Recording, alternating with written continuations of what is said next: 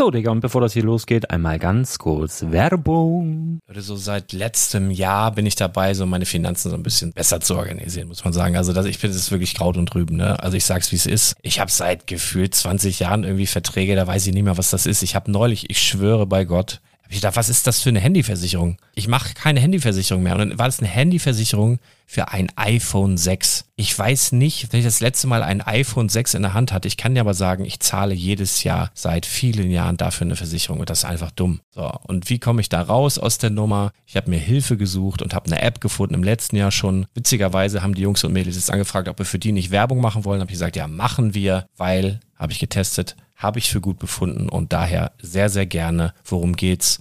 Finanzguru. Finanzguru ist erstmal eine kostenlose App. Die ist auch dauerhaft kostenlos. Es gibt dort so Plusfunktionen. Da kannst du dann für 2,99 Euro pro Monat das Ganze testen. Plusfunktionen sind zum Beispiel, also du hast so Features, kriegst so detaillierte Budgetanalysen, personalisierte Finanztipps, du behältst die Kontrolle über dein verfügbares Einkommen bis zum nächsten Gehaltseingang. Also das sieht in der Praxis so aus, du kannst deine ganzen Konten dort hinterlegen, es muss einmal so verknüpft werden, keine Ahnung, Sparkasse, Volksbank, du kannst aber sogar Kryptokonten hinterlegen, du kannst irgendwelche Aktien, falls du Aktiendepots hast, du kannst alles hinterlegen dort. Und diese App, gerade wenn es um so Sachen geht wie Gehalt oder so, macht auch so Forecasts so ein bisschen. Also die erinnert dich zum Beispiel auch dran, wenn jetzt eine neue Versicherung abbucht oder wenn die App denkt, dass da wieder was kommt, dann kannst du das überprüfen. Und wenn da irgendwas irgendwas aufploppt, also bevor es abbucht und da irgendwas aufploppt und du sagst, ah, das wollte ich aber nicht oder das wollte ich schon lange kündigen, dann kannst du in der App per Fingertipp sozusagen rechtssicher sogar dort Verträge kündigen.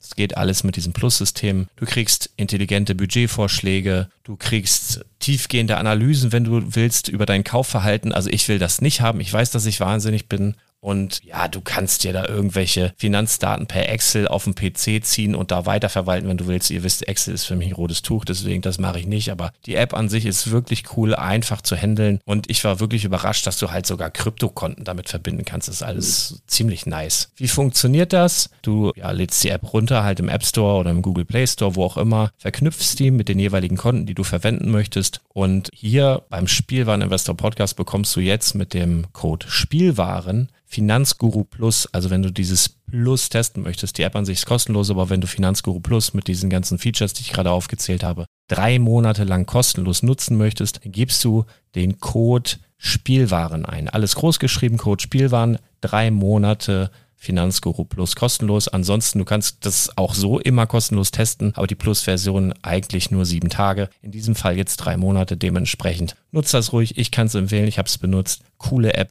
Und ja, mir bleibt nur zu sagen, räum deine Finanzen auf, da hast du mehr Spaß, kannst du mehr Lego kaufen. Hau rein. Wenn du das Ganze nochmal nachlesen möchtest, findest du die ganzen Infos dazu und den Link. Und natürlich wie immer in den Show Notes. Das war's mit der Werbung. Ja, lies mal vor. Ähm, hey Lukas, in der letzten Folge hast du gesagt, dass du Lego Invest für keine gute Idee hältst. so etwas hast du schon einmal angedeutet. Könntest du deine Meinung im Podcast mal etwas genauer erläutern? Liebe Grüße. Ja, die Zeit haben wir, oder? Ja, die Zeit haben wir. Vor allen Dingen nehmen wir uns jetzt die Zeit mal auf eure ähm, Ergüsse ein bisschen genauer drauf zu schauen. Ganz viel Spaß. Herzlich willkommen beim Spielwareninvestor. Deutschlands Nummer 1 zum Thema Toy Invest und dem stärksten Lego-Podcast des Universums. Dies ist der Heimatplanet von volljährigen Kindern, jung gebliebenen Erwachsenen und seriösen Investoren. Sagt Hallo zu galaktischen Renditetipps, entspannten Nerd Talks, brandheißen News und unterhaltsamen Einblicken. Dreht eure Kopfhörer auf Anschlag und transformiert euch in erwartungsvoller Zuhörer. Denn jetzt geht's los.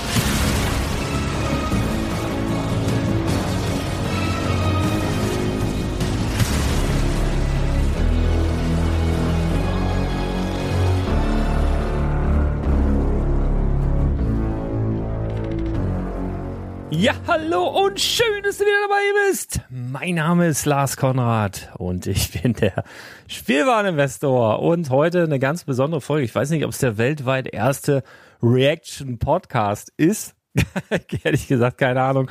Aber Reaction-Videos sind ja zumindest sehr, sehr, sehr gehypt gerade oder schon seit einiger Zeit. Jetzt machen wir hier einfach mal einen äh, Reaction-Podcast, weil ich eigentlich absolut keine Zeit für gar nichts habe gerade. Und äh, das muss jetzt aber sein, weil bei den Kollegen von stonewars.de, die ich im Übrigen, und das möchte ich gerne vorweg äh, schicken, für den zusammen mit Promobrix tatsächlich für den weltweit besten Lego-Blog halte. Also die leisten wirklich journalistisch fantastische Arbeit. Da sind interessante Themen, da sind fantastische Reviews. Kann ich nur empfehlen. Den Blog mag ich sehr, sehr gerne. Ich mag auch Lukas und Rick sehr, sehr gerne, die jetzt hier in diesem Podcast gleich stattfinden werden. Darum geht es auch alles gar nicht. Jeder Mensch hat auch verschiedene Ansichten und verschiedene Erfahrungen und ähm, der Lukas hat hier nur in dem aktuellen Podcast halt Stellung bezogen, was seiner Ansicht nach Lego als Investment bringt oder eben nicht bringt.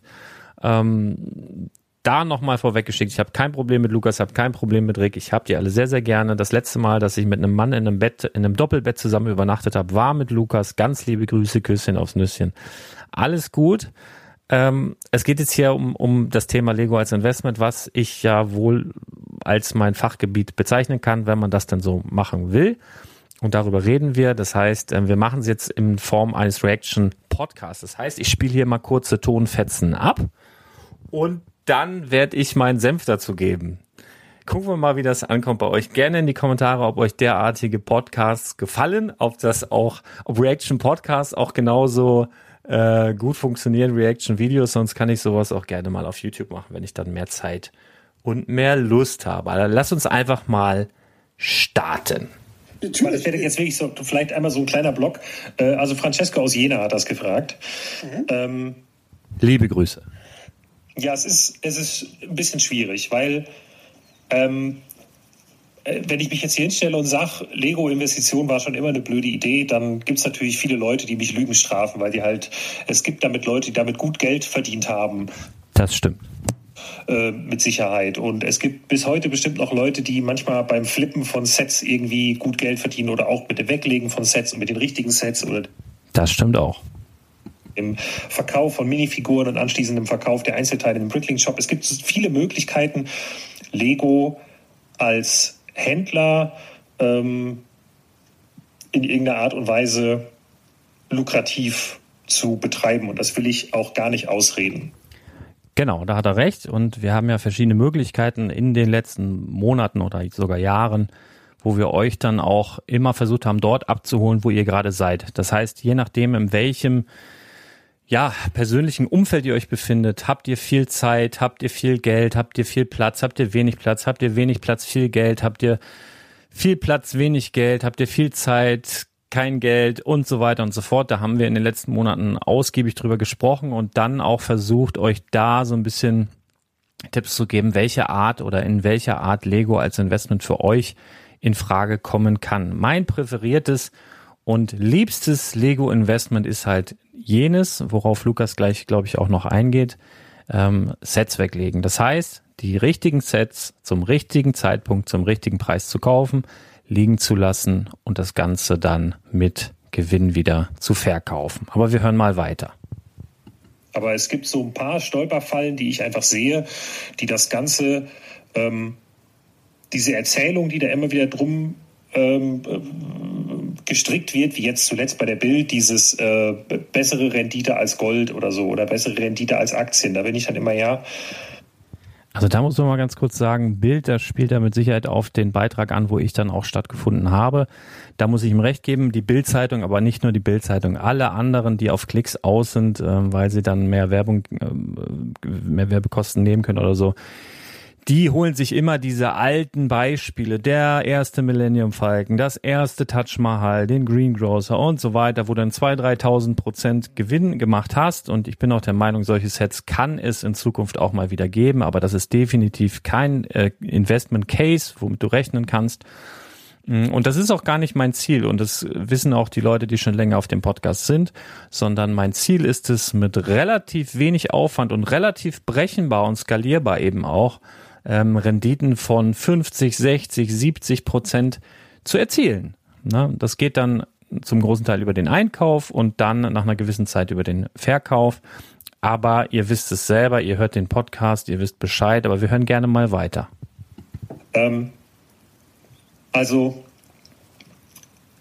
ja, ich überlege jetzt, wie ich anfange. Ich habe da verschiedene Gedanken. Oh, er hat noch gar nicht angefangen, okay.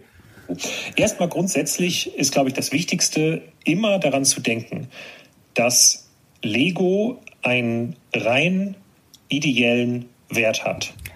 Das ist Quatsch. In dem Sinne, dass der Wert sich mal irgendwann, also diese, ähm, also das, was Lego am Ende des Tages wert sein wird, ist der Wert des Spielzeuges. Das ist richtig. Und auch der variiert sehr stark daran, wie cool Kinder gerade dieses Spielzeug finden. Nicht unbedingt, nein. Und wenn Kinder dieses Spielzeug gerade nicht mehr cool finden und auch Sammler das nicht mehr interessant finden, dann geht der Wert halt irgendwann gegen Null. Das mit den Sammlern stimmt schon eher, aber das ist ja schon wieder ein anderes Thema. Auch wenn dann, dann kann das das teuerste Star Wars Raumschiff von 1876 sein. Ähm, theoretisch kannst du, also niemand garantiert dir, dass du das, dass es immer diesen Wert behalten wird. Niemand garantiert dir irgendwas. Ja, also jetzt wirklich mal, äh, das ist ja nun sehr, sehr überzogen formuliert und niemand garantiert dir, dass du morgen noch lebst. Niemand garantiert dir, dass äh, du morgen noch, keine Ahnung, Benzin an der Tanke kaufen kannst. Niemand garantiert dir, dass Apple morgen noch existiert. Niemand garantiert dir, dass, niemand garantiert dir irgendetwas. Es gibt, ja Leute, es gibt Leute, die garantieren irgendwas, aber wenn man da wirklich mal von oben drauf guckt, merkt man sehr, sehr schnell, dass niemand alles garantieren kann oder niemand überhaupt irgendwas garantieren kann. Denn es kann rein theoretisch tatsächlich morgen soweit sein, dass hier irgendein Komet runter donnert und wir alle am Arsch sind. Ja, also so wirklich hundertprozentige Garantie kann dir niemand auf irgendwas geben. Das gilt für die Liebe genauso wie für die Gesundheit, für Reichtum, für weiß der Kuckuck was. Klar, das ist bei Aktien genau das Gleiche. Aber wenn man jetzt mal zum Beispiel einen ETF gegenüberstellen würde, der den Weltmarkt abbildet, dann kann man immer sagen, wenn der im Wert auf Null fällt, dann haben wir ganz andere Probleme. Da möchte ich gerne mal einsteigen. Also für die Leute, die vielleicht nicht wissen, was ein ETF ist, ich muss dazu sagen, ich bin auch kein Experte. Aber ich möchte das ganz kurz mit meinen eigenen Worten hier mal erklären. Also ein ETF, ähm, das ist die Abkürzung für Exchange Traded Fund. Das ist sowas wie ein börsengehandelter Fonds. Also ein Fonds ist ja letztendlich was, was über viele, viele Jahre festgelegtes Geld ist, womit dann äh, Broker handeln und so weiter und so fort. Und ein ETF ist quasi börsengehandelter Fonds. Das heißt, du kannst kaufen und verkaufen rein theoretisch täglich. Wobei man da eben aufpassen muss, weil es gibt auch ETFs, die eben in Dingen investiert sind, zum Beispiel in Immobilien, die eben nicht täglich handelbar sind, äh, aus nachvollziehbaren äh, Gründen. Also wenn die ganze Weltwirtschaft auf Null gefallen ist, dann haben wir ein anderes Problem. Ähm, Meines Erachtens gibt es auch kein ETF, was die komplette Weltwirtschaft abbildet. Da muss ich noch mal kurz rein äh, grätschen. Also es gibt äh, schon ein paar Dinge wie dem äh, MSCI World oder so, die dann 80 Prozent der Industrieländer äh, da die Wirtschaft abbilden, aber da muss man noch mal gucken, welchen Wirtschaftszweig oder welcher Wirtschaftszweig wird da abgebildet. Es gibt ja auch so äh, Tech äh, NF, äh, NFT sei schon Tech ETFs, und es gibt, äh, was weiß ich, Nahrungsmittel, es gibt, äh, weiß der Länder, weiß der Kuckuck. Also ganz, ganz viel, aber zum Beispiel auch Immobilien-ETFs. Äh, und da muss man dann auch schon mal gucken, da kann man, glaube ich, nicht so pauschalisieren. Und ähm, zu dem Zeitpunkt oder was er gerade gesagt hat, wenn wirklich die komplette Weltwirtschaft runterdonnert, ja, dann haben wir ein ganz anderes Problem, sagt er. Also es gibt einige ETFs, die jetzt ähm, mit Beginn der Corona-Krise 90 Prozent an Wert verloren haben, wollte ich nur mal ähm, äh, zu bedenken geben. Und äh, wenn wirklich die komplette Weltwirtschaft runterdonnert, weil sagen wir mal, ein Computervirus legt von heute auf morgen einfach alles digitale lahm. Ja, wir haben also keinen Zugriff mehr auf unsere Konten, wir haben keinen äh, alles weg. Alles, was digital irgendwo verfügbar ist oder wo wir Zugänge haben über digitale oder technische Geräte, ist alles weg.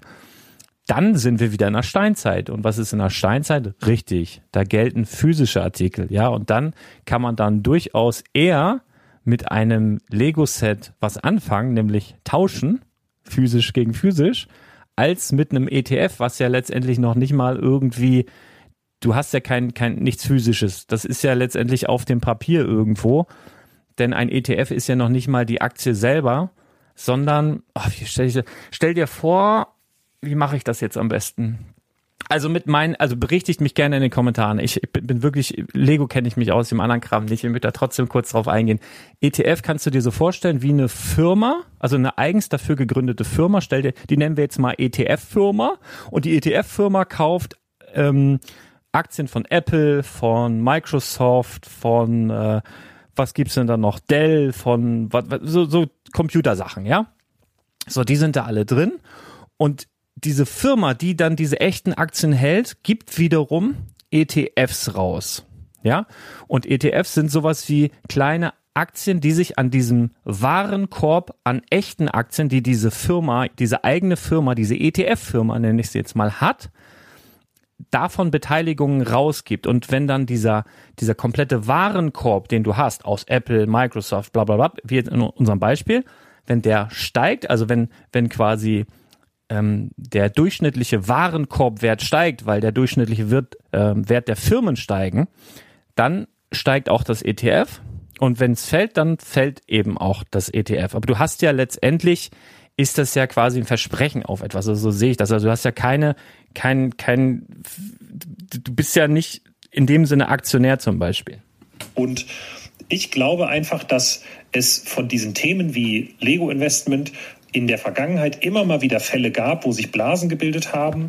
Äh, also da muss ich direkt einhaken, weil ich wüsste tatsächlich nicht, da gerne mal Bezugnahme auch in den Kommentaren. Wo gab es dann in der Vergangenheit beim Thema Lego Investment äh, Blasen? Bei welchen Themen soll denn das gewesen sein? Also wo war denn eine Themenreihe von Lego beispielsweise so aufgebläht, dass sie dann irgendwann nicht mehr funktioniert hat? Das wüsste ich jetzt nicht, lieber Lukas rund um bestimmte Themen oder wo Spielzeuge mal irgendwelchen Wert hatten. Ähm, äh, meine Gedanken sind da immer bei Ü-Ei-Figuren. ja, das stimmt. Ü-Ei-Figuren wurden aber, meine Meinung, durch das Internet zerstört. Weil Ü-Ei-Figuren waren äh, Mitte der 80er oder also eigentlich, eigentlich in den 70ern auch schon los, 70er, 80er.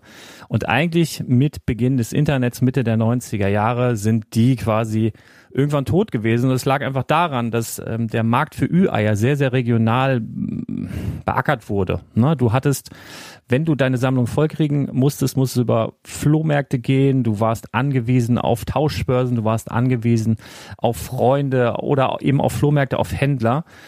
Und ähm, Werte hast du bekommen durch einen, äh, ja, Katalog, UI-Preiskatalog und daran wurde sich orientiert. Mit Beginn des Internets, ich weiß noch ganz genau, wie mir die Schuppen von den Augen gefallen sind, als man plötzlich komplette Serien von UI-Figuren auf Schlag bestellen konnte zum, für ein Apfel und ein Ei. Und das wurde durchs Internet zerstört. UI, okay. Hast du noch ein Beispiel, Lukas? Gedanken sind da bei Telefonkarten. Telefonkarten ist ja nochmal wieder ein Beispiel, was komplett durch Technik also das ist quasi eine veraltete Technik, die abgelöst wurde. Ja, also die, das ist, das hinkt äußerst stark. Ähm, äh, oder ja, die erste, die erste Spekulationsblase, die sich damals gebildet hat, waren, glaube ich, Tulpenzwiebeln in Holland. Okay, jetzt rastet er völlig aus. Äh, alles klar.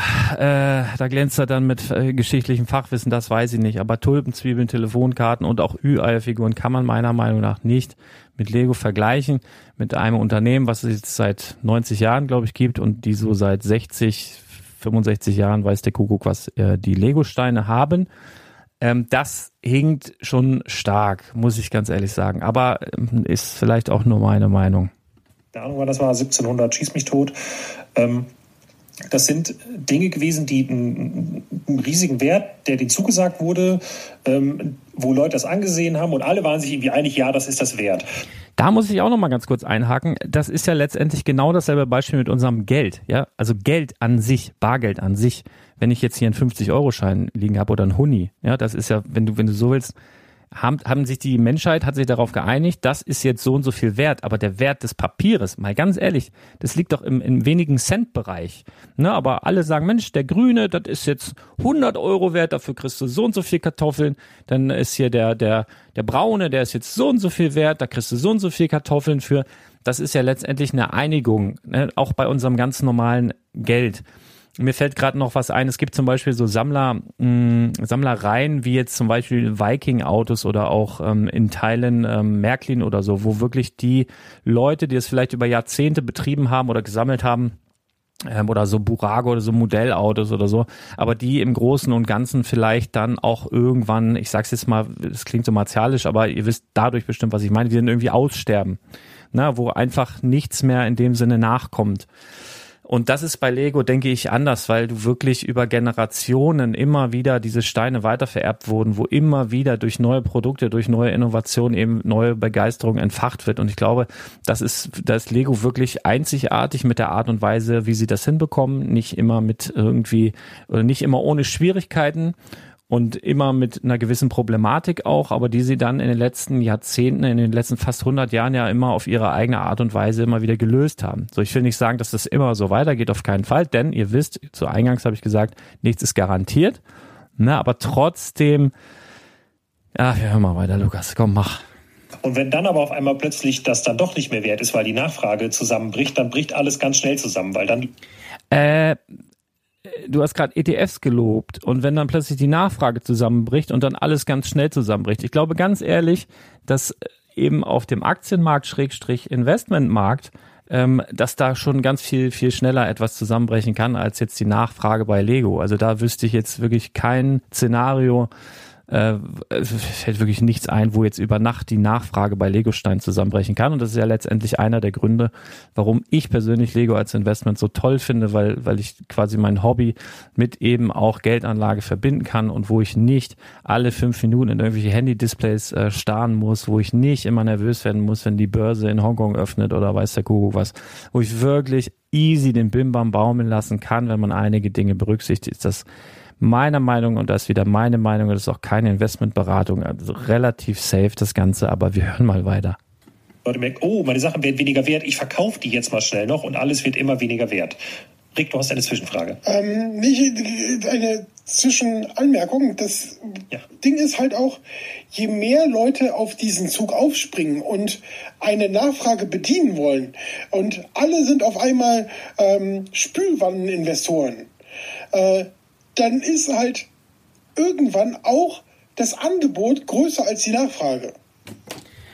Das ist grundsätzlich ein schlauer Gedanke und das ist auch ein Gedanke, den ein normal denkender Mensch haben sollte, begegnet mir in den letzten Jahrzehnten immer wieder und beschäftigt mich natürlich selber auch. Letztendlich ist aber so, und das dürft ihr nicht vergessen, aber da könnt ihr sicher sein, wir alle befinden uns in einem so abgeschlossenen Raum. Selbst wenn da jetzt in den letzten Jahren durch Corona sehr, sehr viele neue Investoren oder auch Sammler dazugekommen sind. Es sind nämlich hauptsächlich Sammler dazugekommen. Ähm, befeuern wir uns damit quasi selber. Und der Fakt, und da kommen wir vielleicht gleich auch noch drauf, dass Lego vermehrt dazu übergeht, immer mehr Themenreihen aufzumachen, führt letztendlich beim normalen Kunden oder beim normalen Lego-Fan mit Sicherheit dazu, dass man müde wird, alles zu sammeln. Ja, das merke ich bei mir selber auch. Also, dass es halt einfach schwierig wird, komplette Serien zu sammeln.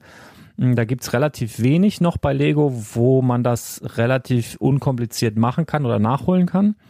Hm, führt aber auch dazu, dass die Diversifikation quasi durch Lego wiederum erschaffen wird, weil niemand äh, oder nur ganz, ganz wenige Leute so viel Zeit, Geld und ähm, eben auch Platz haben, sich alles hinzulegen. Und es führt einfach dazu, dass immer wieder andere, also immer wieder Leute verschiedene Herangehensweisen ans Thema Lego Investment haben und der eine legt sich diese Themenreihe weg, der andere diese und eben dadurch, dass es so viele verschiedene Möglichkeiten gibt, wirst du wirklich garantiert ist nichts, aber sehr, sehr unwahrscheinlich an den Punkt kommen, wo, wo, die, äh, wo die Nachfrage und äh, wo, wo das Angebot die Nachfrage dann äh, übersteigt.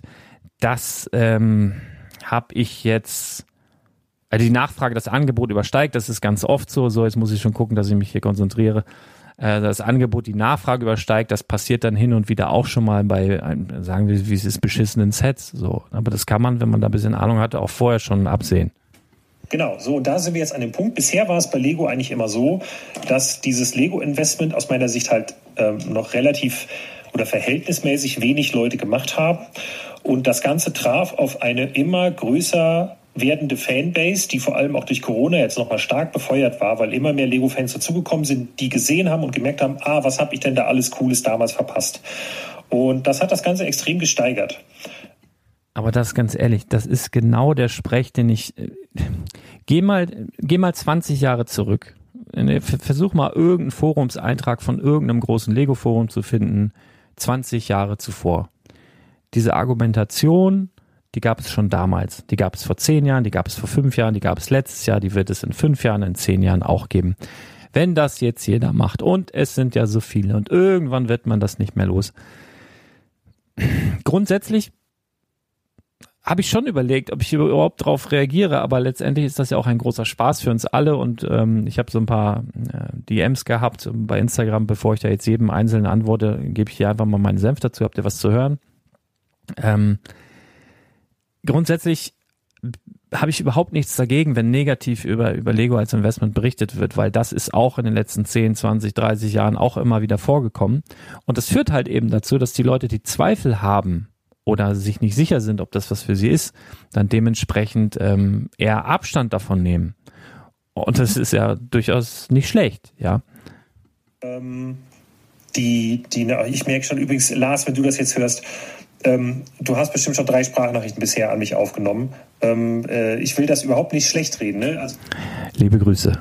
Komme ich gleich auch noch zu. Aber ähm, gut, also ähm, da, es, kam, es gab eine immer größer werdende Nachfrage und ähm, in der Vergangenheit immer noch ein relativ geringes Angebot. Und ich glaube, dass dieser Punkt irgendwann kippt, weil ich halte es nicht für selbstverständlich, dass die Nachfrage nach Lego immer weiter steigt. Das halte ich für, ähm, da, also das, das mag gut gehen, dass das ein stetisches, äh, stetiges Wachstum hat in den nächsten paar Jahren und ähm, dass dann auch noch die Nachfrage nach alten Sachen irgendwie da ist. Aber ich glaube, dadurch, dass die Nachfrage auch bei, also dass die gestiegene Nachfrage auch bei Lego angekommen ist, bringt Lego ja auch immer deutlich mehr neue Sachen raus. Genau, das ist der Punkt. Also ähm, ich bin der Meinung, dass sich das Lego-Investment oder überhaupt alles wie das ganze Leben stetig verändert und man muss da am Puls der Zeit bleiben. Ähm, das verändert sich. Es wird anders, aber es wird nicht weniger lukrativ werden. Es wird, äh, wird mit Sicherheit ein bisschen anders werden, aber eben dass Lego gemerkt hat, dass da äh, so die Nachfrage ist, wollen sie natürlich ihren, ihren, ihren Stück vom Kuchen abhaben und bringen halt immer mehr, immer mehr, immer mehr. Ich sehe das auch kritisch als Fan. Mich nervt das ein bisschen, weil ich eben früher mehr das Gefühl hatte, dass ich mich auf große Sachen gefreut hatte, dass da der Hype da war und so weiter. Ich mochte diesen Hype sehr, sehr gerne. Das geht ja jetzt schon fast unter, weil du gefühlt dreimal im Monat Sets für 500 Euro bekommst. Aber das führt eben auch dazu, dass viele von denen, erliegen gelassen werden. Ja, der so ein Hype wie auf dem Millennium Falcon vor fünf Jahren. Ähm, so als Re-Release, so als überarbeitetes Re-Release, wo, wo Leute angestanden haben, das wird es bestimmt nochmal bei dem einen oder anderen Set geben, aber in der Form, in der Stärke, in der Präsenz mit Sicherheit erstmal nicht mehr, solange Lego äh, so eine Masse an, an riesigen Sets und sammelbaren Sets rausbringen wird. Es werden auch Rohrkrepierer dabei sein, aber auch diese Rohrkrepierer oder gerade weil sie Rohrkrepierer sind vielleicht, werden in Zukunft dann auf Long Term, auf Long Term interessant werden. Ne? Also das muss man sich mal überlegen. Wobei, und da möchte ich vielleicht auch nochmal drauf eingehen, ich habe mir mal angeguckt, ähm, weil, weil Lukas ETF angesprochen hat und MSCI World ähm, wo wir von langfristig reden. Wenn ich bei Lego von langfristig rede, bin ich so bei drei bis fünf Jahren, das ist wirklich so, so long-term, was ich so im Kopf habe. Mm, wenn du bei ETFs, sag ich mal, relativ sicher Rendite machen möchtest, ne, ich habe hier eine Statistik vorliegen, wobei, ähm, also du kannst die ja rein theoretisch täglich handeln, viele von denen, die täglich handelbar sind, ne, manche sind es nicht, ich habe es angesprochen, aber ähm, es gibt eine Statistik, wonach zum Beispiel der MSCI World äh, unter die Lupe genommen wurde. Und wenn du einen Monat lang das Ding hältst, hast du eine 40-prozentige äh, eine 40-prozentige Wahrscheinlichkeit, dass du Verlust machst. Hältst du das ganze Ding ein Jahr, deine Anteile, hast du nur noch eine 29-prozentige Wahrscheinlichkeit, dass du Verlust damit machst.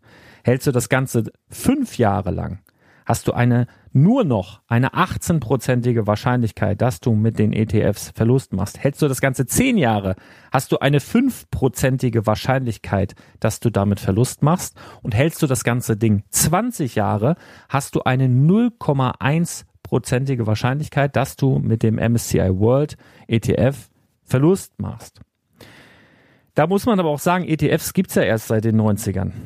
Ja, also das heißt, die Daten sind auch wieder mit Vorsicht zu genießen.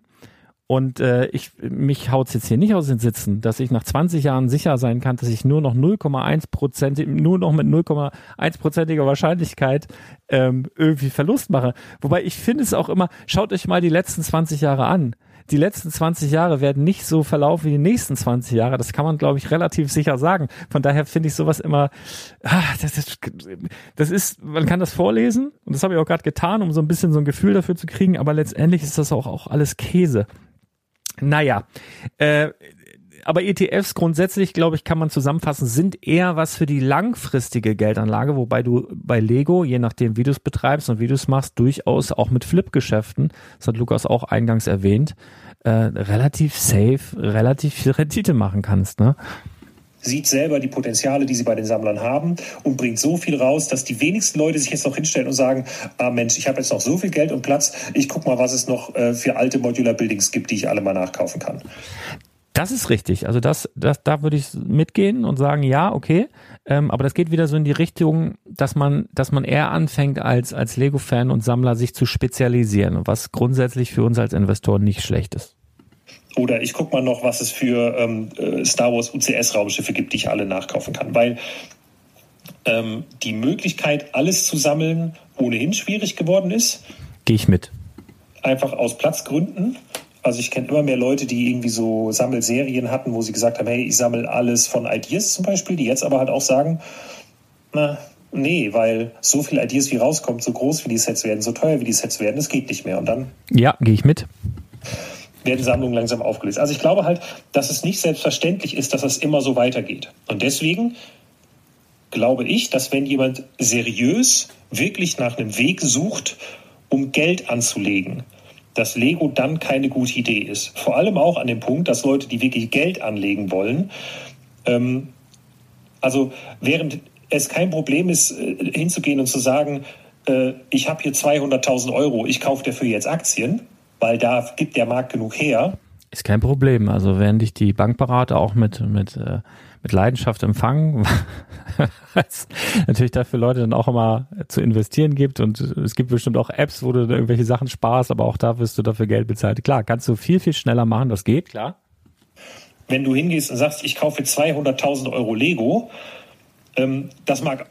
Ist schwieriger, das stimmt. ...noch gehen, für 200.000 Euro Lego zu kaufen, aber die Aktien hast du halt irgendwo auf dem, in einem Depot liegen, die brauchen keinen Platz, die können nicht verbrennen, die können nicht kaputt gehen. Die Aber die können auf Null fallen. Das kann Lego nicht. Nicht geklaut werden, so einfach. Ist alles logistisch deutlich einfacher und vor allem, du bist in der Lage, einfach, also wenn du für 200.000 Euro Aktien verkaufst, das machst du auf einen Schlag und dann sind die weg.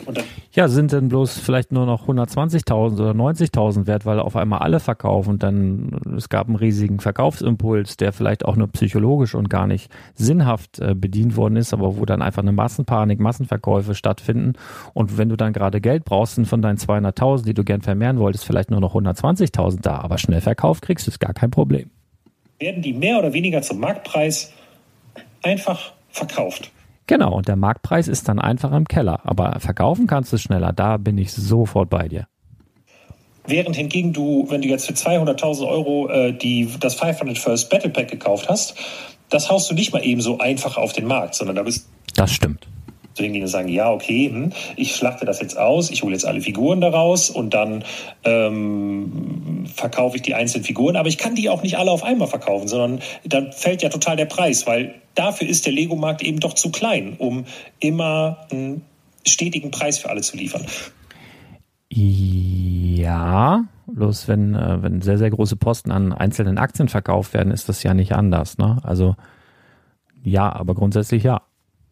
Und da bin ich an dem Punkt, dass ich halt glaube, dass für jemanden, der das privat macht, und übrigens die 200.000 Euro ist halt, um, um, nicht zu zeigen, das ist eine normale Summe, sondern um zu zeigen, ab da wird's halt schwierig, weil klar, für 100 Euro Lego-Sets kriegst du immer sofort wieder los, aber ab einer gewissen Summe wird's halt schwierig. Ähm, und deswegen glaube ich halt, dass wenn jemand das privat macht in seiner Freizeit, ist es einfach schwierig, das ähm, so zu machen, dass es eine, also dass so dieses Trade-off zwischen äh, Profit, den man daraus zieht, ähm, der Sicherheit, die das Ganze bietet und die Zeit, die das frisst, da glaube ich, dass der nicht unbedingt besonders gut ist. Ich glaube, dass es wirklich ähm, die Leute, die Lego-Investment betreiben, sind zu einem Großteil, glaube ich, ähm, ohnehin Sammler. Ja, es gibt auch den kalten Investor, den Lego wirklich einen Scheiß interessiert und der trotzdem Knete macht mit dem Einkauf, Verkauf von Sets. Das gibt es definitiv. Ähm, aber ich sag mal, ein Großteil der Leute, die sich Lego eben auch als Investment weglegen, sind halt Fans. Und das heißt, sie nehmen das gar nicht wahr, wenn sie sich mit der Sache, die sie ohnehin lieben, beschäftigen. Also deswegen weiß ich nicht, zumindest lässt sich hier die Arbeitszeit, die man aufbringt, um sich mit dem Thema auseinanderzusetzen, lässt sich sehr, sehr viel leichter schönrechnen, als wenn ich mich jetzt in irgendwelche ähm, Firmen, äh, was weiß ich was, irgendwelche Bilanzen rein arbeite. Aber da wird es mit Sicherheit auch Leute geben, die das sehr, sehr gerne mögen. Ähm, denn da sei einfach mal gesagt, also der, der, der, der größte Grundsatz, der ja eigentlich über allem stehen sollte beim Investieren, ne, den es wirklich eine ungeschriebene Regel ist, investiere nur in Dinge, die du wirklich verstehst. Ja. Und ich glaube halt einfach, dass, dass, dass es mehr Leute gibt, die in ETFs investiert sind und diese nicht verstehen, weder die Funktion noch die einzelnen ähm, Unternehmen, die vielleicht in dem er, äh, erworbenen ETF-Index abgebildet werden. Da gibt es viel, viel mehr, würde ich drauf wetten. Das ist nicht nachweisbar, aber ich würde trotzdem drauf wetten, als dass es Leute gibt, die in Lego investieren und nicht Lego verstehen. Also die nicht verstehen, das ist ein Spielzeug, dafür gibt es Sammler, das hier könnte steigen. Also da sind wir sehr, sehr viel näher mit dem Lego-Investment am Grundsatz bei den meisten Menschen als bei dem ETF-Markt, den du so propagierst, Lukas? Sei denn halt, du sagst, ich gehe jetzt all in. Ich mache jetzt sowas wie zum Beispiel die Augustin Brothers machen. Äh, das heißt, ich kaufe große Mengen von irgendwelchem Zeug. Ich ähm, habe da jemanden sitzen oder setze mich selber hin, pull die Adventskalender auseinander, 400 Stück, suche dann die Minifiguren raus, verkaufe die nächsten drei Jahre auf irgendwelchen Messen und ähm das kann man machen. Das ist eine Art des Investments. Das wird aber nur für die wenigsten interessant sein über meinen Bricklink-Shop und dies und das und ähm, äh, nörde mich grundsätzlich super tief in das Thema rein. Und das macht ja auch Spaß, gell? Deswegen ist einfach nur, wenn mich jemand fragt, würdest du in ZXY investieren, dann äh, bin ich immer an dem Punkt, dass ich denke, also ich will dem jetzt einen ehrlichen Ratschlag geben und einen vernünftigen Ratschlag geben. Und der ist dann in dem Fall konservativ, dass ich sage, auf gar keinen Fall, ich würde in nichts davon investieren.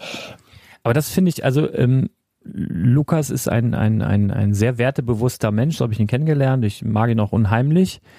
Ich verstehe nur nicht ganz, wieso er sagt, nicht in Lego investieren, sondern in ETFs. Wobei ETFs moralisch teilweise viel, viel schwieriger sind und, und viel, viel schwieriger zu durchblicken sind und viel, viel schwieriger ähm, auf einen Punkt zu bringen sind, weil sie einfach so vielfältig dort draußen unterwegs sind das verstehe ich nicht so ganz. Weil ich möchte niemals dafür verantwortlich sein, dass jemand das gemacht hat und dann auf einmal der Lego-Markt zusammenbricht und jemand dasteht und, keine Ahnung, vielleicht wirklich einen relevanten Anteil seiner Ersparnisse da reingesteckt hat. Das möchte ich auch nicht. Und da möchte ich auch an diesem ähm, Punkt auch nochmal darauf hinweisen. Natürlich tut ihr das alles nur auf eigenes Risiko und so weiter und so fort. Und natürlich kann ich für nichts ähm, Garantien übernehmen. Ich kann euch an meinen Erfahrungen teilhaben lassen und ihr könnt davon profitieren, von eben der Zeit und der Arbeit und den Erfahrungen, die ich gemacht habe. Natürlich könnt ihr das tun. Aber grundsätzlich, und da ist ja letztendlich, und da kommen wir vielleicht auch nochmal mm, zu der Geschichte, wann man generell eigentlich investieren sollte. Also ich finde, bei, bei Lego an sich hast du so ein gewisses Misch, also bei, bei Lego ist ein fließender Übergang bei vielen von Hobby, von Sammlung auf Investment. Also das ist so ein, ein fließender Übergang. Teilweise etwas schwierig, die Grenze zu ziehen. Ähm, grundsätzlich Investment, du solltest ja letztendlich nur investieren, Geld investieren, was du übrig hast. Das heißt, du solltest im Idealfall deine Schulden getilgt haben. Im, im, in diesem Zusammenhang einfach mal, ähm, wenn du Schulden hast irgendwo, macht es immer Sinn, die erst einmal zu bezahlen, weil in den meisten Fällen kommen da ja Zinsen drauf. Das heißt, wenn du erst einmal Schulden abbezahlst, ähm, ist das ein, ein 100% sinnvolles Investment und ein 100% sicheres Investment, weil du ab dem Punkt, wo du sie abgezahlt hast, eben keine Zinsen mehr zahlen musst. Also es ist super. Ne? Also das auf jeden Fall. Danach dann anfangen, Rücklagen zu bilden und Notgroschen und so weiter. Habt ihr alles schon mal gehört. Und was dann übrig bleibt, das kann man dann, wenn man möchte, investieren. Und wie risikofreudig man da ist oder auch nicht, das muss dann jeder selber wissen. Und ähm, wo ihr euch auskennt, denn merke, investiere nur in Dinge, die du wirklich verstehst. Das müsst ihr dann auch im Einzelfall ähm, selber wissen. Und äh, damit vollkommen auf die Nase fällt und das ja auch wirklich ja, zu Problemen führen kann bei Leuten. Sorry, jetzt, du das, hast dich die ganze Zeit schon gemeldet. Ja, alles gut. Ähm, es gibt ja auch diesen Punkt, ähm, dass du sehr gut mit einem ständigen Zuwachs deine Sammlung aufbauen kannst. Also du mhm. sagst dir, ich investiere im Monat 500 Euro in die äh, in, in äh, neue Sets, die dann irgendwie ähm, von von der ähm, Aufsicht für äh, Lego Zweitmärkte ähm, gut bewertet worden sind und die lohnen sich dann halt auch wirklich, äh, die zu kaufen und aufs Lager zu legen und sowas. Das Problem, was ich daran immer sehe, ist, und das war ja dieser Punkt, der mir am Anfang der Pandemie so unfassbar viel Angst gemacht hat. Wenn jetzt irgendwas passiert und ich muss ganz schnell an eine Summe X kommen und ich habe zu Hause ähm, x Goldbarren, x äh, Aktien äh, liegen, die nicht verbrannt sind, die nicht geschmolzen sind, die nicht kaputt sind, die sind irgendwie, ich habe die aber gerade in der Hand, dann kann ich damit zur Bank gehen oder zum Goldhandel oder sonst irgendwo hin und kann die sofort in Bares umsetzen. Das kannst du letztendlich bei Lego-Sets auch machen. Also wenn du in Notsituationen zu einer Bank gehst und brauchst schnell Geld, wird es dir ähnlich gehen, wie wenn du in, in einer Notsituation zu einem Lego-Händler gehst mit deinen Lego-Sets und brauchst schnell Geld. Die werden in der Regel beide Preise zahlen, die unter Marktwert sind, beziehungsweise Banken und solche Institutionen äh, machen das dann über Ausgabeaufschläge, irgendwelche Prämien, irgendwelche vorzeitige Cancel-Strafen, weiß der Kuckuck was. Letztendlich ist das grundsätzlich, ist das ziemlich ähnlich tatsächlich.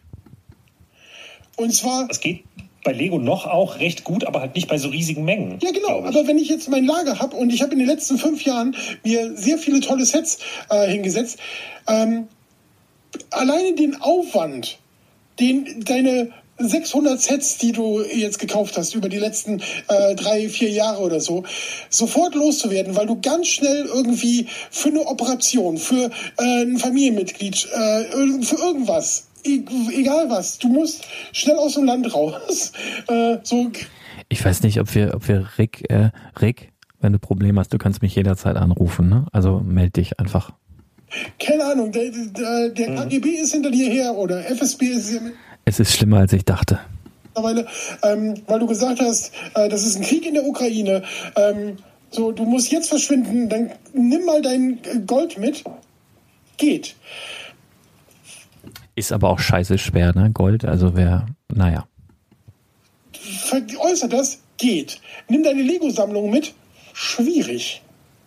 Ja, genau. Ähm, und also das ist so, ich, ich halte einfach die, ähm, den, den Markt für ähm, zu unsicher, vor allem aktuell. warum? Also warum? Das ähm, also hier gerne Feedback, ne? Vor allem, also auch Lars äh, darf sich, kann sich gerne in die Diskussion einmischen. Ja, Bär im Mai doch. Weil, also das kann man dann vielleicht grundsätzlich sagen, wenn ihr nach Tipps für Investments sucht oder so, weil da gab es ja, glaube ich, auch, war irgendeine Kritik irgendwie, dass das jetzt irgendwie hier gar nicht Thema war. Ja. Ähm, äh, äh, dafür sind wir einfach nicht der Anlaufpunkt, weil keiner von uns Lego als Investment betreibt. Dann hört gerne Lars Podcast so. Da geht es um Investment. Aber dann Ne, wenn da was schief läuft, bitte auch nicht bei uns anklopfen und sagen, ja, der ganze Lego-Markt ist jetzt zusammengebrochen. Ähm, das, ähm, das müsst ihr dann auch mit, mit dem Lars austragen. Ähm, weil ich, Das Ding ist ja, grundsätzlich, also ich finde, ja.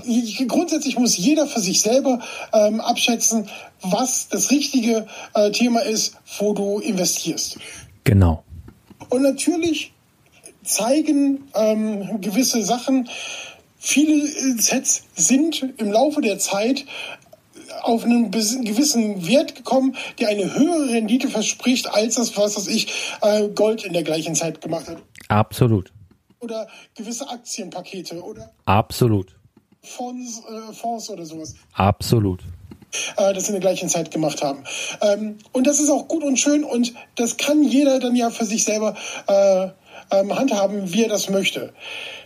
Wir sind einfach keine Lego-Investoren, wir sind Lego-Nostalgiker, die sich mit dem Spielzeug an sich auseinandersetzen. Oh, das bin ich aber auch. Das ist ja ganz oft, glaube ich, der Fehler gemacht, dass äh, so, so, so auch der, das Etikett der Spielwareninvestor, ne? Also die, die Leute, die jetzt vielleicht neu sind, ganz liebe Grüße, ähm, dass, dass da so von ausgegangen wird, also so kalte Investoren. Also ich glaube, ich, ich, ich kenne nicht viele Menschen, die eine ähnlich große Sammlung haben ähm, wie ich oder die ähnlich verrückt sind wie ich in diesem Bereich. Ne? Also ich bin da selber ähm, ähm, Sammler und ähm, zahle auch äh, utopische Preise teilweise für Dinge, die ich, die ich gern haben möchte.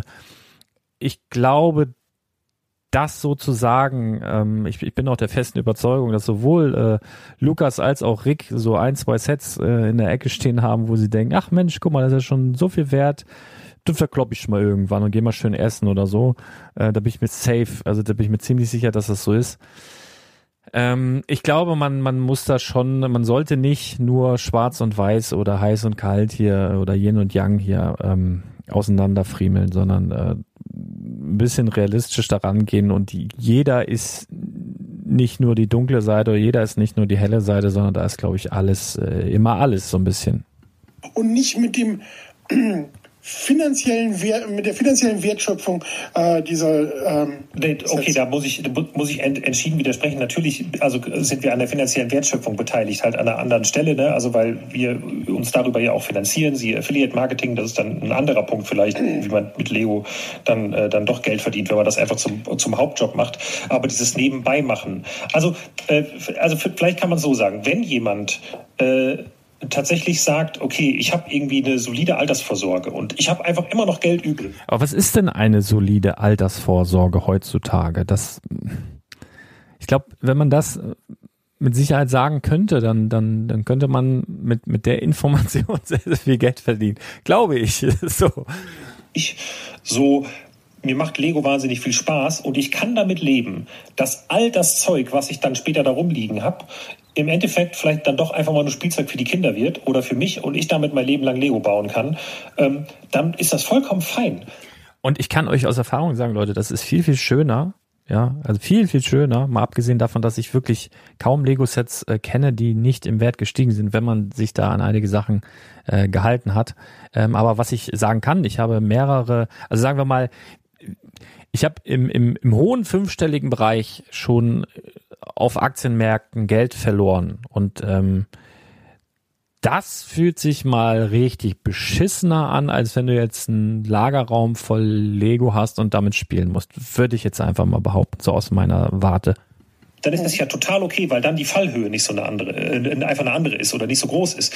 Wenn aber jemand halt sagt, hey, ich habe gehört, weil es jetzt in der Bild stand, das hat eine bessere Rendite als Gold, ich kaufe jetzt hier mal einfach die ganzen Sets und dann eventuell die finanzielle Zukunft von der Familie damit an die Wand fährt, dann finde ich, wird's einfach problematisch. Und davor möchte ich einfach warnen und deswegen, wann immer mich jemand fragt, was würdest du zum Investment empfehlen, ich, ich kann niemals die Situation dieser Leute einschätzen.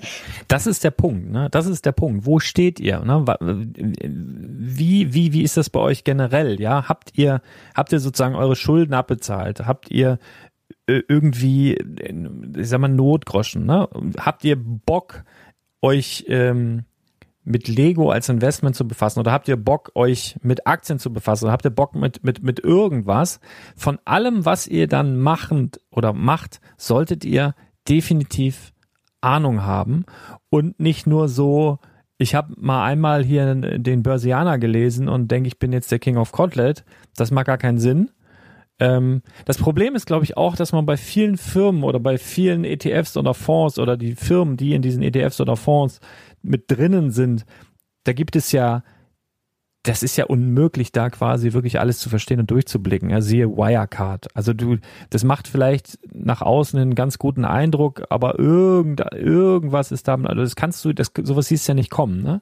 Und sowas stresst mich halt total. Dann, dann erfreue ich mich, gehe ich in meinen Keller, erfreue mich gern an einem alten Set, was ich mir dann mal anschaue und, und dann mich einfach, aber das ist, da ist jeder Jack anders, ja? Da ist jeder Jack anders und ähm, deswegen, ganz, ganz persönliches Ding, Lego als Investment, Investment generell. Und äh, da muss wirklich jeder gucken, auf was er Bock hat vor allen Dingen und, und was er machen kann. Ähm, das ist wie wenn, wenn ich wenn wir einen Aktienpodcast machen würden, da gibt's auch immer diese Warnungen davor, dass Leute dann sagen, hier, das ist hier keine Anlageberatung, keine Rechtsberatung.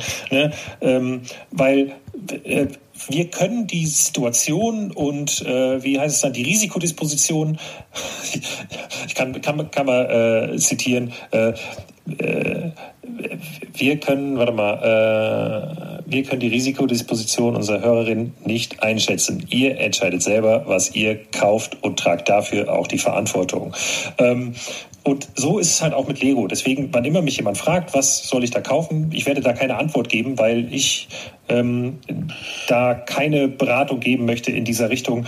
Ähm, und aber wenn jetzt auf der Gegenseite jemand sagt, hey, ich mache das halt und das funktioniert bei mir und ähm, irgendwie, wenn das halt mal nicht mehr geht, dann äh, bringt mich das auch nicht um. Und ähm, ich habe da eine Firma angemeldet und zahle auch noch meine Steuern nebenbei, weil das ist dann wieder ein Punkt, der mich dann schon mal nervt, wenn alles irgendwie auf einmal im Privatverkauf sein soll, wo ich yep. sage, nee, ab der Sekunde, wo du was kaufst, um es wieder zu verkaufen, egal auf was für einer kleinen Basis du das machst, wenn du etwas mit einer Gewinnabsicht kaufst um es wieder zu verkaufen, dann ist das gewerblich per Definition. Das stimmt. Also das ist tatsächlich so und man kann sogar noch weitergehen. Also erst einmal, wir nehmen mal ein ganz ähm, kleines Beispiel. Du gehst in den Rewe-Markt, kaufst einen Fünferpack äh, Mars. Da steht drauf 5 plus 1 gratis. Und dieses plus 1, was da drin ist, du willst 5 fressen, selber fressen und zahlst auch nur 5, aber 1 ist ja gratis. Dieses eine, was da drin ist, verkaufst du aber. In dem Moment müsstest du rein theoretisch dafür Steuern bezahlen, müsstest ein Gewerbe anmelden, dafür Steuern bezahlen, du hast es mit Gewinnerzielungsabsicht gekauft. Grundsätzlich ist es auch so bei, bei so Sachen wie Playstation-Spielen. Mal angenommen, du kaufst dir das neueste Resident Evil für deine Playstation und du spielst es durch, bist voll der, voll der Gamer und bist dann nach einem Monat mit fertig und sagst, hab alles ausgespielt, hab hier alles rumgefriemelt und bin damit durch. Und du verkaufst es nach einem Monat oder nach zwei Monaten einfach wieder. Ähm, dann müsstest du rein theoretisch dafür auch Steuern abdrücken, weil du das Ding nicht ein Jahr gehalten hast. Na, du hast es gekauft, selbst wenn du es nicht mit der Absicht äh, gekauft hast, es wieder Gewinn bringt zu verkaufen, weil du da nicht ein Jahr gewartet hast. Also es sind ein paar Sachen, äh, da muss man dann im Zweifel einen Steuerberater fragen, per Definition oder wenn man die reine Definition ansieht, ist das schon sehr, sehr streng. Äh, werden sich wahrscheinlich die wenigsten dran halten aber es muss gesagt sein, ja. Und deswegen so steuerliche Dinge auf jeden Fall keine Tipps von uns. Dürfen wir nicht. Das darf in Deutschland nur ein Steuerberater und in solchen Fragen immer ein Steuerberater äh, wenden. Aber mich nervt das tatsächlich auch, wenn äh, Leute das nur privat machen und dann so auch noch so dumm und so stumpf auf, auf, äh, auf Ebay, Disney-Schloss, ich, ich löse meine Sammlung auf, äh, meine private Sammlung auf, hier Disney-Schloss und dann verfügbar vier, wo ich dann so denke, Junge dann musst du das erstmal anmelden. Dann kann das Finanzamt irgendwann kommen und dir sagen, ja, das ist so klein, das ist Liebhaberei, was sie da machen. Dann kriegst du einen grünen Schein vom Finanzamt und kannst es dann ab dann nicht mehr gewerblich machen. Aber erstmal, wenn diese Absicht besteht, ist es gewerblich und dann finde ich es fair und angebracht, Steuern vernünftig abzu. Absolut. Das geht mir nichts an. Ich werde auch niemanden äh, ankacken, der das nicht macht, aber das ist einfach meine Sicht auf die Dinge, ähm, dass ich das für wichtig erachte, das, äh, das korrekt zu machen. Und wenn man diesen ganzen Rattenschwanz hinten dran hat und dann irgendwann sagt, okay, naja, okay, man muss da jetzt eh ein Gewerbe für anmelden, damit man das vernünftig machen kann, ähm, dann muss man irgendwie ein Lager haben, weil wenn es um mehr als Lego im Wert von 2000 Euro geht, passt es irgendwann nicht mehr in den Kleiderschrank. Das ist auch Quatsch. Also du kannst äh, in einer kleinen Schublade mehrere tausend Euro lagern. Es kommt immer darauf an, wie gehst du Lego als Investment an. Und nochmal, du kannst in einem normalen Kleiderschrank mehrere hunderttausend Euro an Lego lagern wenn du dich auf spezielle Minifiguren oder spezielle Sammlerartikel eben spezialisierst. Das ist alles eine Frage der Definition und eine Frage, wie gehst du es an? Also dass ich 2000 Euro nicht mehr in den Kleiderschrank bekomme oder in irgendein äh, sonst was. Das halte ich aber für ein sehr, sehr weit hergeholtes Gerücht. Ähm, dann muss man irgendwie eine Versicherung dafür haben, damit das Ganze nicht, ähm, nicht mehr irgendwann in Flammen aufgeht und nichts. Das macht Sinn, da kannst du aber im ersten Schritt deine Hausrat erhöhen, um, um deine Sammlung. Das ist relativ äh, unkompliziert möglich. Kleiner Tipp davon von der Hausrat gedeckt ist. Ähm, du hast einfach viele Eventualitäten und dann. Dabei immer, dann mal ganz kurz, jetzt wir ein bisschen, ein bisschen äh, fernab davon. Hausrat kannst du erhöhen um deine Sammlung und da dann immer reinschreiben lassen oder aufpassen, dass es drin steht, Wiederbeschaffungswert. Denn es bringt dir jetzt nichts, wenn du jetzt eine tolle Sammlung hast, die dann eben auch schon super im Wert gestiegen ist und äh, tolle, tolle, tolle Teile drin hast und du kriegst dann die UVP wieder, ne, die du damals äh, bezahlt hast, sondern äh, immer Wiederbeschaffungswert. Wiederbeschaffungswert heißt, dass du das Geld bekommst, was du bräuchtest, um diesen Artikel, der dir verloren gegangen ist durch Wasser, Feuer, Diebstahl, weiß der Kuckuck was, ähm, um den wieder zu beschaffen. Das ist der Wiederbeschaffungswert. Das sollte immer drinstehen. Ganz kleiner Tipp so am Rande komme ich irgendwann für mich an den Punkt, dass ich sage, wenn das jetzt, wenn ich das jetzt machen würde, dann würde ich es richtig machen. Und dann würde ich halt sagen, ich gehe jetzt den Weg, ein Bricklink-Händler zu werden und kaufe Minifiguren, also kaufe halt Sets, Schlacht. Merkt ihr, er hat da schon drüber nachgedacht die aus, verkauft die Minifiguren einzeln sofort wieder. Voll der Scalper hier, Alter. Liebe Grüße. Das mache ich irgendwie im Bricklink-Shop und so. Ähm, ähm, also aber dann ist es halt eben nicht mehr nebenbei Lego-Investment, sondern ist es halt ein Job, also eine ganz normale Arbeit. Da bist du Händler mhm. und nicht irgendjemand, der privat in Lego investiert. Ähm, und das ist ja, ich glaube, da waren jetzt so die meisten meiner Gedanken drin. Ich habe jetzt bestimmt die Hälfte wieder vergessen, die fällt mir dann später wieder ein. Oder ihr schreibt es in die Kommentare, äh, was meine. Oder in dem Podcast auf. Meine Lücken sind. Aber wichtig ist mir eigentlich nur, wenn es um Investment geht, sind wir der falsche Ort dafür. Ähm, sprecht das äh, oder äh, hört den, den Spielwareninvestor-Podcast, ähm, der beschäftigt sich mit den Themen. Da sind auch Leute, die das im Alltag machen. Da ist dann Chris zu Gast und er erklärt, ähm, wie das bei ihm, bei Augustin Brothers läuft oder so. Äh, gibt dann Tipps, worauf man da vielleicht achten kann. Ähm, aber ja, aus äh, ich halte jegliche Investition in Lego für sehr, also da muss man schon sehr, sehr risikobewusst sein. Eben nicht. Eben nicht. Also ich gehe komplett, da bin ich wirklich komplett konträr. Eben nicht. Mir fällt kaum ein Investment ein, was weniger risikobelastet ist als Lego als Investment. Das ist meine Meinung, aber macht daraus, was ihr wollt. Und ähm, ähm, risikoaffin und Boah, das sagt der, der ETFs empfiehlt und sagt, ich, ich krieg hier, das ist wirklich, das ist so ein kleiner Punkt, wo ich gerade kurz vorm Ausrasten bin, aber ist in Ordnung. Komm, jeder hat seine eigene Meinung damit leben können, dass es einfach ein Totalverlust wird.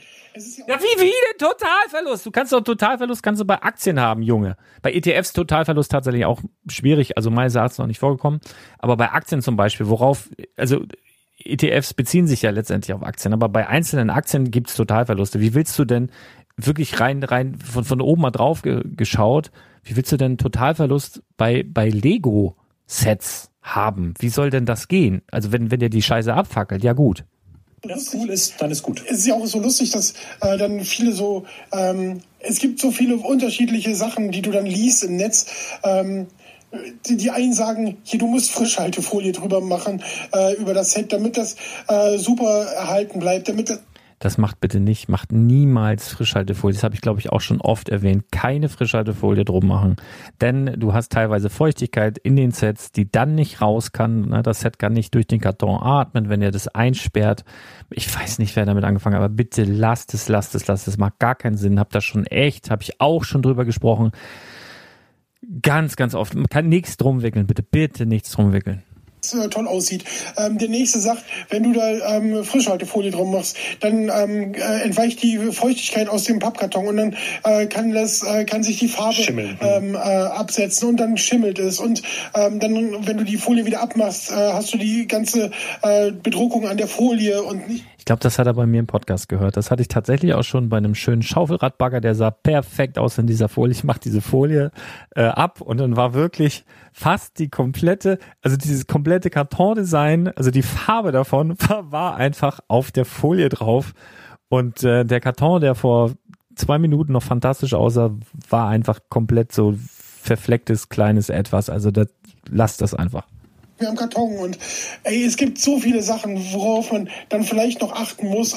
Genau, deswegen die Akademie, die Spielwareninvestor Akademie, den Running Gag, das kommt auch bald, also soll noch dieses Jahr soweit sein. Wer da Interesse hat, natürlich könnt ihr dann da gehen auf solche Sachen, machen wir alles. Das ist schon auch vielfältig und man muss sich da auch schon mit auseinandersetzen. Das ist alles richtig, aber das solltest du auch mit jeder Form von Geldanlage tun, wenn du dein hart verdientes Geld irgendwo investierst. Das solltest du wissen. Wenn du das nutzt, um Lotto zu spielen, solltest du da auch die Gewinnchancen kennen, um dann entscheiden zu können, ist das jetzt sinnvoll oder nicht? Ja, und wenn du es in irgendeine Firma investierst, solltest du wissen, was die Firma macht und wo es hingeht und was die vorhaben und so weiter überall, ganz egal, ähm, wo, immer ein bisschen informieren macht schon Sinn. Soll, achten kann und so weiter. Aber auch da, ne, weil mir ist wichtig, ähm, da auch dem, ich habe Angst vor Lars, sagen wir es einfach so, wie es ist. Äh, das höre ich öfter. Da gibt der die ganzen tollen Tipps, wie man da die Kartons richtig behandelt. Der will das schon wissen. Ich, ich glaube, aber auch in, in auch, der auch ne? Token, glaube ich, war das Richtige, oder? genau, das ist, glaube ich, der neueste Schrei. Nee, äh, auch, auch bei Lars muss man ja sagen, da ist es halt eben ja ein Job so. Also. Yep. Der hat halt einen Lego-Laden. Yep. Also klar, der ist halt Händler. Yep. Da, der investiert da halt ja auch mehr Zeit rein als jemand, der eigentlich einen 9-to-5-Job hat. Yep und ähm, das nur so nebenbei macht, um seine Rente ein bisschen aufzubessern. Weil da gehen bei mir immer, wenn da Leute so ihre Rente aufbessern wollen oder ähm, weiß ich nicht, eine Altersvorsorge haben wollen, dann denke ich immer, Leute, richtet einen ETF-Sparplan ein und da haben wir es wieder, ne? Also ich finde es gerade für Rentner finde ich es geil, einfach Lego als Investment, wenn du dich auch so ein bisschen interessierst für Techniksets oder so. Ich habe so viele Kunden, die da Bock drauf haben und die einfach so in ihrem Kellerraum, die haben Platz, die Kinder sind ausgezogen, die haben da einfach Bock drauf. Es gibt doch nichts Besseres. Was willst du denn ET? Komm, macht wie ihr denkt, aber es ist ja. Ähm, keine Ahnung, aber macht also setzt euch nicht Lego hin. Das kann gut gehen, wenn also weil ey, wenn allein, also äh, sagen wir mal, der, der, der, der, der Chef von Lego oder der Gründer, äh, der Gründerenkel von Lego, ähm, ähm, oder Kiel? irgendjemand aus der Familie, ja, Kiel, Kiel Christiansen oder irgendjemand anders aus der Familie, da kommt jetzt irgendein ganz schlimmer Skandal raus. Der Jetzt geht's los jetzt, jetzt geht's los. Aber ich muss ganz kurz dazu auch nochmal auf Topic der Kjeld. Also das ist der Enkel vom, vom, vom Lego-Gründer, von Ole Kirk. Das ist der Enkel der Kjeld. Das ist für mich persönlich, bin da ein bisschen tiefer drin und habe auch viele handelnde Personen kennengelernt. Natürlich nicht ansatzweise alle. Aber der Kjeld ist in meinen Augen und von meinem Gefühl her, ich glaube, ich bin da auch empathisch ganz gut unterwegs, das absolute Herz von Lego und ich mache mir schon Sorgen, wenn der irgendwann nicht mehr ist glaube, im operativen Geschäft ist er ohnehin nicht mehr dabei. Darum geht es aber gar nicht. Ich glaube, wenn der irgendwann gar nicht mehr sein sollte, geht ganz, ganz viel Herz verloren. Das ist so ein bisschen meine Befürchtung. Aber ja, das, das ist ein ganz anderes Thema. Die Marke Lego ganz furchtbar beschädigen würde.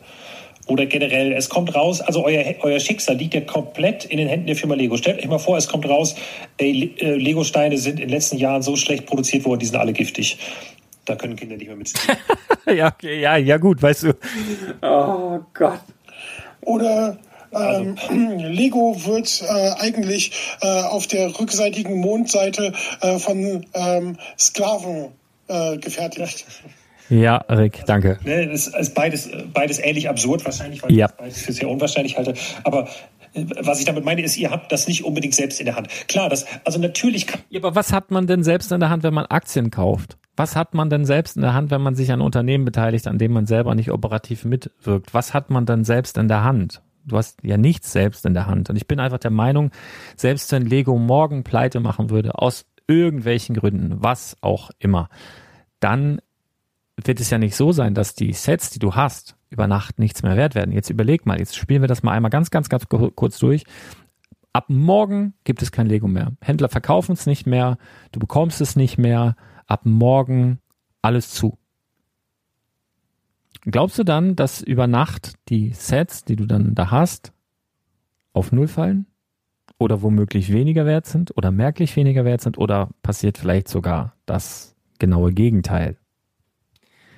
Ich lasse dich mal mit der Frage so ein bisschen alleine. Das bei, wenn ihr euch nur eine Aktie kauft, wenn ihr sagt, ich stecke jetzt dafür alles in Apple-Aktien, das kann dann genauso passieren, keine Frage. Mhm. Das kann genauso schiefgehen, dass dann das Unternehmen aus irgendeinem ganz blöden Grund gerade doch mal pleite geht. Ähm, deswegen, ich will auch nicht sagen, XY ist jetzt viel besser. Ich halte halt einen breit gestreuten ETF, glaube ich, für, für was Sinnvolles, aber das ist meine ganz persönliche Meinung vielleicht, ähm, weil ich als Selbstständiger mir mal irgendwann Gedanken darüber mache, was mache ich eigentlich fürs Alter, weil ich kann ja auch nicht alles nur für Lego ausgeben und ähm, ähm, nicht nur, habt ihr gehört? Sagen wir so, ich mache Lego beruflich und meine Altersvorsorge basiert jetzt nicht auf Lego. Das fasst es vielleicht auch ganz gut zusammen. Ja. Ja, ich hoffe, das hat ein bisschen das erläutert. Wenn es dazu Fragen gibt, gerne Fragen. Ähm, und ansonsten, ähm, Lars, wenn du darauf reagieren möchtest, schick mir mal eine Sprachnachricht, die ich in den nächsten Podcast reinschneiden soll. Ich habe das jetzt in den nächsten Podcast reingeschnitten, hoffe es ist in Ordnung. Aber Lars Kannst hat auch schon viel Unsinn machen. erzählt, gell? Absolut. Also. Was hat er denn für? Also, ich finde die meisten Sachen dann schon gar nicht doof. Nee, ähm, das meine ich. Ich meine, ich meine, manchmal erzählt er einfach viel Unsinn, wenn der Tag lang ist. Ja. Ja gut, das machen wir ja auch. Also das ist ja, ja, also dafür ist man ja Podcaster geworden. Absolut. Das ist ja quasi in der Berufsbeschreibung. Yep. Ähm, ja. Lass uns dem Ganzen einen Haken dran setzen. Vielen Dank für den Haken, vielen Dank für die Anregung, vielen Dank für einen oh, verschenkten Vormittag, weil ich hatte eigentlich gar keine Zeit, das hier zu machen. Aber es hat mir Spaß gemacht. Wenn es euch auch Spaß gemacht habt, ihr könnt gerne eure Meinung hinterlassen. Denn ihr wisst, jeder Podcast ist auch ein Blogbeitrag. Unter spielwaren-investor.com, da könnt ihr dann unter diesem Post, also weil jeder äh, Podcast eben eben auf der Webseite auch ein Post ist, könnt ihr da gerne äh, kommentieren. Ihr habt bei uns auch die Möglichkeit, Sprachmitteilungen, ich glaube, bis zu drei Minuten zu hinterlassen. Das Ganze, wie das funktioniert, steht auch in den Shownotes und so weiter und so fort. Könnt ihr sehr, sehr gerne machen. Lasst uns da gerne mal austauschen. Das werden wir dann vielleicht in den nächsten Wochen nochmal ein bisschen vertiefen, nochmal ein bisschen aufarbeiten. Ich denke, dass es da viele unterschiedliche Meinungen gibt, aber das ist eben auch gut. Ähm, mir hat das auf jeden Fall Spaß gemacht, auch wenn ich die Zeit nicht hatte und auch die Lust nicht hatte, werde ich vielleicht in den nächsten Tagen mal kundtun oder vielleicht auch nicht, was mich gerade so ein bisschen fickt auf Deutsch gesagt. Ganz liebe Grüße an alle, die jetzt äh, FSK 18 fordert für diese Folge. Ist einfach, habe ich böses Wort gesagt. Es ist halt einfach so. Ähm, es geht einfach darum, glaube ich, dass ihr äh, mit dem Geld, was ihr übrig habt, investieren könnt in das, was ihr wollt. Wenn ihr euch da ein bisschen mit auseinandersetzt, kann das, kann das auch Parmesan sein. Ne? Es gibt in Italien zum Beispiel die Möglichkeit, dass ihr in Parmesan investieren könnt. Dieser Parmesan-Leib wird dann eingelagert und eben durch die Reifung wird der halt von Jahr zu Jahr mehr wert. Das könnt ihr auch machen. ihr könnt auch die Sachen unter das Kopfkissen packen und hoffen, äh, dass irgendwie da irgendwie was Besseres rauskommt wie auch immer, ne? Also ich glaube und ich hoffe, ihr hattet Spaß bei dieser Nummer. Ich bin selber gespannt, wie das Ganze so rüberkommt, rein audiovisuell, wie so ein Reaction-Podcast ankommt. Ganz liebe Grüße an Lukas und Rick und noch einmal, ich halte Stone Wars zusammen mit Promobricks für die weltweit besten Lego-Blogs und gerade auch Stone Wars sind da sehr, sehr journalistisch, sehr, sehr gut unterwegs. Ähm, da kann man überhaupt nichts sagen. Ich mag sie sehr, sehr gerne und das war hier No Front, wie man bei Reaction-Videos auch gerne sagt machen wir bei diesem Reaction-Podcast dann hinten raus auch noch. Liebe Leute, bleibt gesund, bleibt fröhlich, äh, abonniert gerne diesen Podcast da, wo ihr ihn hört. Es gibt's auf Spotify, gibt's auf iTunes, gibt's in jedem Podcatcher, gibt's auch auf Amazon. Ne? Wenn ihr zum Beispiel Amazon Schrägstrich Audible, wenn ihr da so einen Pro-Account habt, gibt's auch den Spielwareninvestor Podcast. Da könnt ihr auch abonnieren, da könnt ihr auch, das ist übrigens kostenlos, das heißt nur so teuer, könnt ihr auch bewerten. Da freuen wir uns sehr über fünf Sterne. Und wenn ihr euch austauschen wollt, könnt ihr sehr, sehr gerne, wie gesagt, unter diesem ähm, Blogpost machen. Wir werden auf jeden Fall uns wahrscheinlich erst am Freitag wieder melden mit den Brickside Stories und dann ähm, ja, werden wir auch noch darüber reden, dass wir am Samstag und am Sonntag auf der Brickbörse in Hamburg anzutreffen sind. Mit wir, da meine ich auf jeden Fall ich, der Arne, der äh, Esel nennt sich stets zuletzt, ne? Und der Chris, genau. Ah, da ist er. Ganz liebe Grüße. Ihr werdet da sein. Und vielleicht treffen wir auch den einen oder anderen von euch und können uns dann ja auch persönlich mal über dieses Thema und Gedanken dazu austauschen. Vielen Dank für die Mühe, die ich gemacht habe. Bleibt gesund und fröhlich und wir hören uns ganz bald wieder. Haut rein. Ciao, ciao.